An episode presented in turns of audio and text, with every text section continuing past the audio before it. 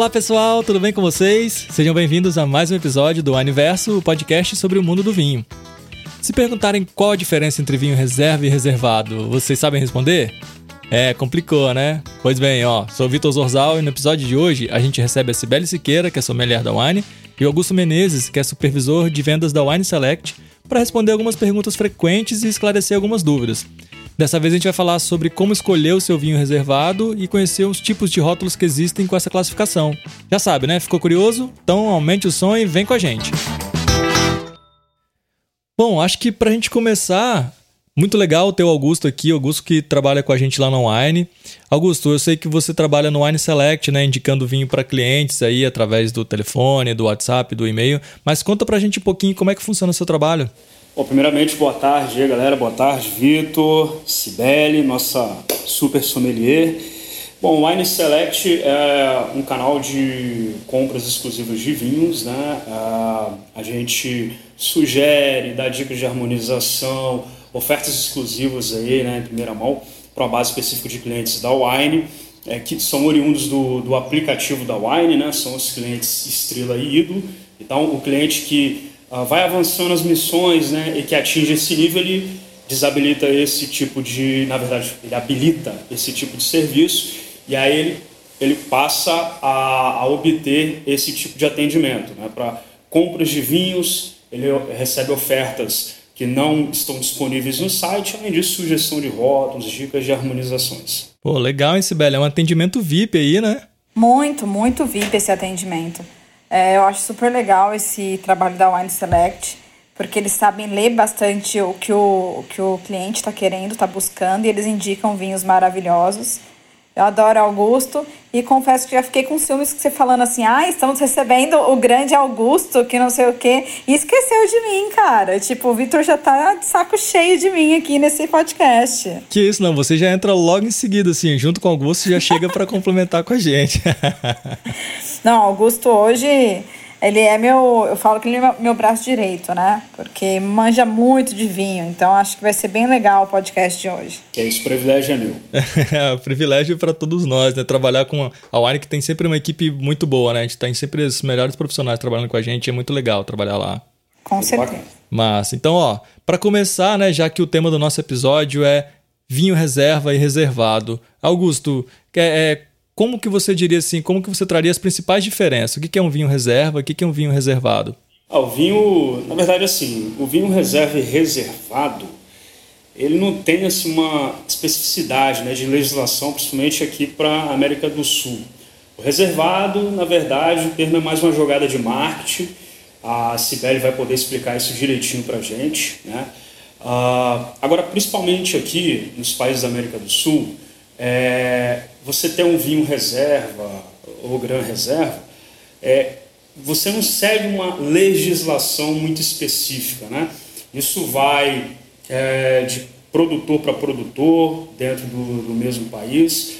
Então, às vezes você pode ter uma reserva, né, teoricamente ali com quatro meses de carvalho, ou com seis ou com oito, diferente aí de vinhos ah, do Velho Mundo, por exemplo, como Itália e Espanha. É, teoricamente, o reserva ele, né, ele pode ser sim um pouquinho melhor do que o, o reservado, entendeu? Mas é basicamente isso. Ô, Sibeli, você já tomou algum vinho reservado, assim? O que, que você achou? Como é que funciona? Já, já sim.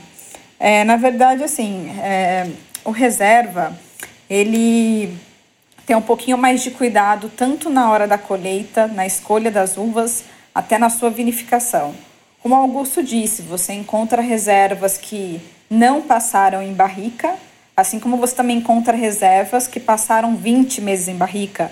Estou lembrando aqui de um Pinot Noir delicioso do Caliptra, que passou 26 meses em barrica e é reserva.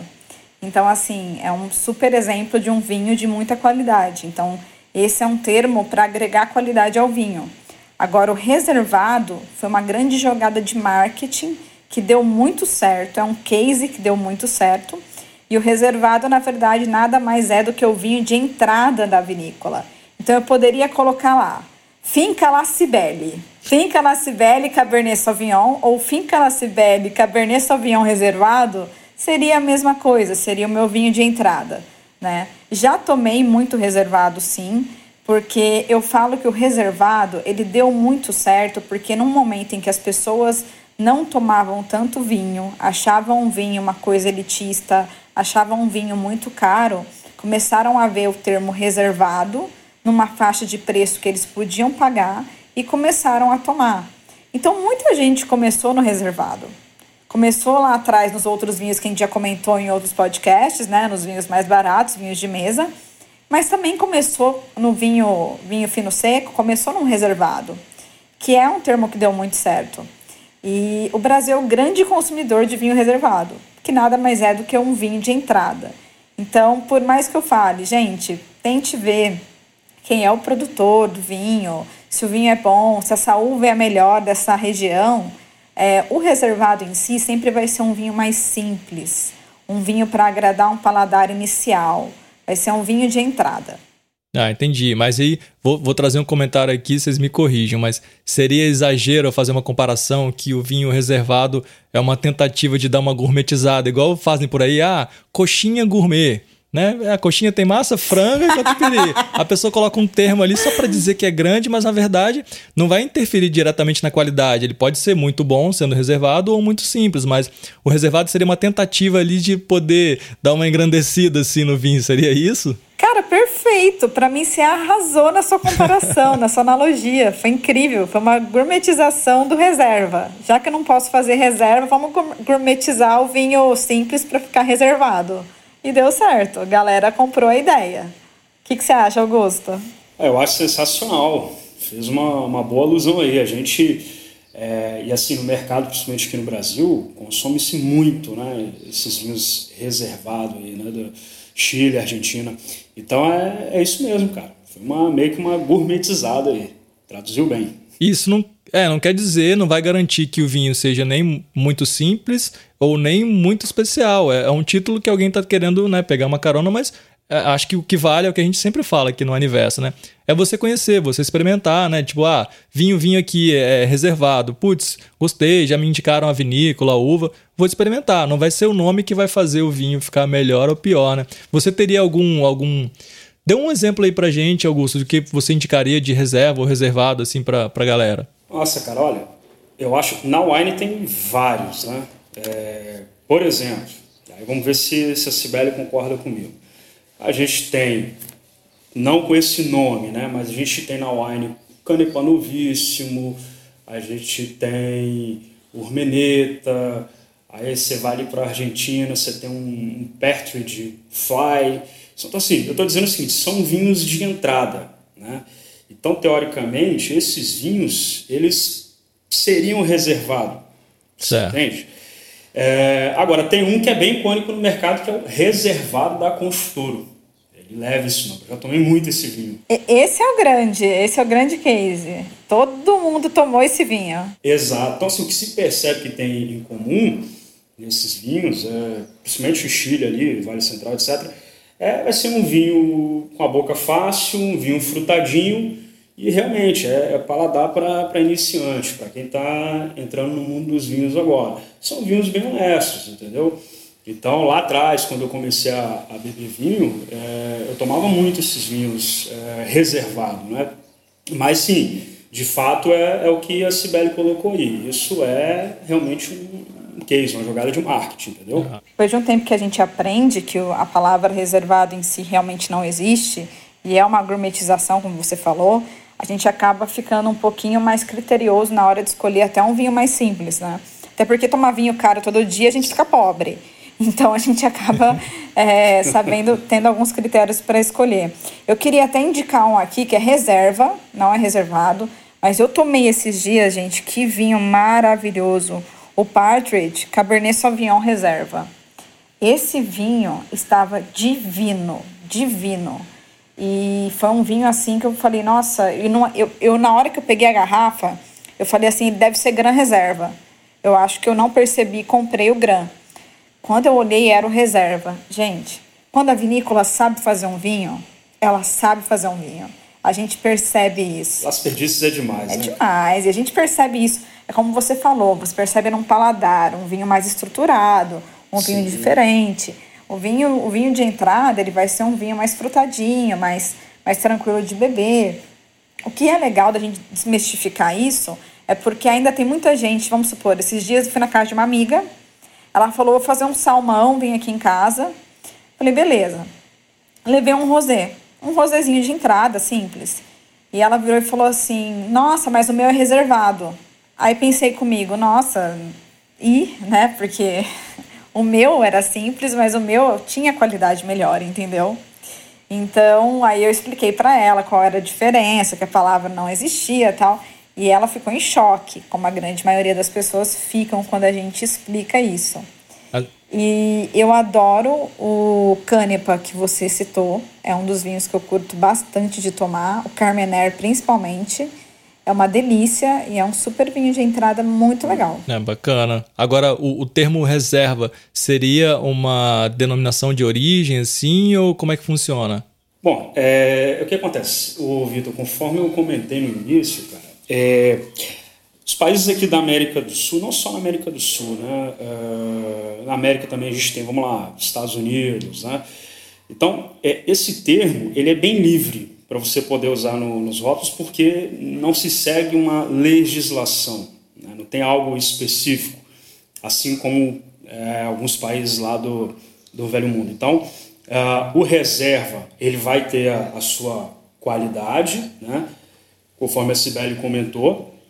É, aí o Gran Reserva também ele tende a ser melhor do que o reserva, né? principalmente tratando aí de, de né? Argentina, Chile mas ele não tem uma legislação específica. Fala, olha, você tem que seguir aí é, três anos de amadurecimento, você tem que ter pelo menos 18 meses de carvalho, mais tantos meses em garrafa, entendeu? Não, é bem livre, entendeu? Mas tende a ser, ter sim uma, uma estrutura melhor, entendeu? Tem, tem uma passagem no carvalho, tem um cuidado melhor realmente. É, entendeu? basicamente assim, é, na Espanha é muito diferente usar um termo reserva do que aqui. Então, na Espanha, no mínimo, se não me engano, três anos, não é isso, Augusto? Três anos de amadurecimento para ele ser chamado reserva. Isso. Então, então assim. Doze meses em carvalho, isso. né? E o restante em Então, assim, tem todo um critério e eles têm uma legislação muito específica em relação a isso.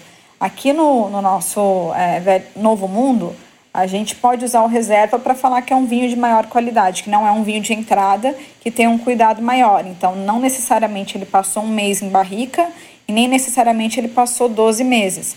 Assim como eu citei o Caliptra lá no começo, que passou 26 meses e é um reserva, que é da linha reserva da Caliptra, do, da linha Vivendo. E, a, e assim como eu citei o Partridge, que também passou em barriga, agora não vou lembrar, Agora tô sem cola, não vou lembrar quanto tempo ele passou em barrica, mas assim, um vinho maravilhoso. E isso que é muito legal, a gente poder ter essa comparação.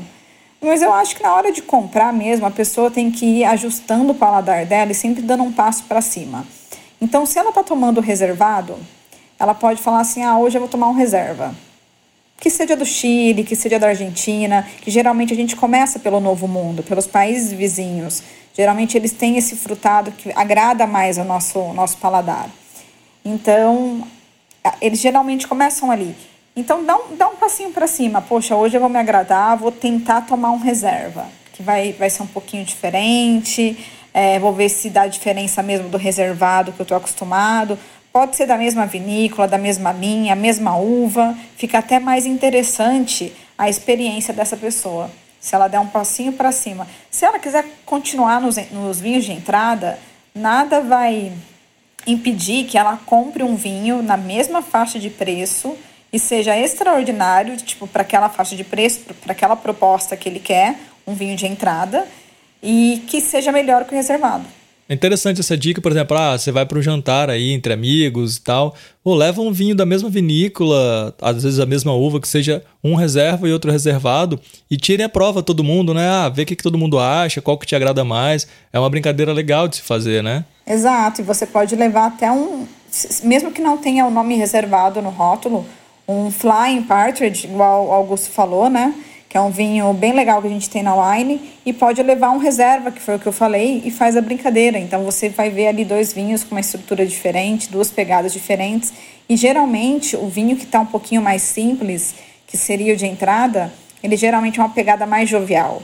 Uma pegada mais assim de tomar de forma descompromissada com os amigos, pedindo pizza, é mais essa pegada de tranquilidade. A gente recebe muita, muito, é, muitas perguntas o pessoal tem essa dúvida, eu queria saber se o Augusto consegue ajudar a gente. Se existe, se reservado se aplica só a vinhos tintos ou a gente tem vinho rosé ou vinho branco reservado também? É, existe, é, tanto é que o próprio reservado, né, mas aí na verdade ele é o case, né, mas da, da construtora a gente tem ele rosé branco, mas sim existe, não, não é válido somente para vinho tinto. Tô certo, Sibeli? Certíssimo. Existe sim, até foi o rosé que a menina tava lá. mas o meu é reservado. Eu falei, tá, mas o meu não é reservado, mas eu te garanto que esse termo é, é apenas marketing, né? Mas isso aí a gente vai aprendendo com o caminhar da, do vinho. Então, não adianta a gente esperar que todo mundo saiba. E outra coisa, não adianta a gente também ser contra o vinho reservado, porque é um case que deu certo e fez as pessoas tomarem mais vinho. Então, quanto mais gente tomando vinho, melhor. É, mas aí é, você percebe o seguinte, que os vinhos de entrada, né, eles têm, têm outras, vamos dizer assim, outras nomenclaturas, e aí vai de cada produtor, né? Para ele poder, óbvio, reservado é um case que, é, é, é, assim, quem não tem muito conhecimento pensa que realmente é uma legislação incide na qualidade do produto. Mas você tem rótulos aí, por exemplo, o Canepa da Wine, ele tem a linha novíssimo, que é basicamente um reservado, você entendeu? E aí depois você tem, tem outras linhas acima, né? Reserva Família, Finispo, Magnífico. Então, só para a gente poder fazer uma alusão aqui de, de salto de qualidade. Perfeito, tinha até esquecido desse detalhe. É, todas as vinícolas possuem as suas linhas, né? Então ela tem vários tipos que ela lança, desde a entrada até o, o vinho mais top da vinícola. Então, às vezes ela não utiliza desse nome, mas ela utiliza o nome das linhas, né?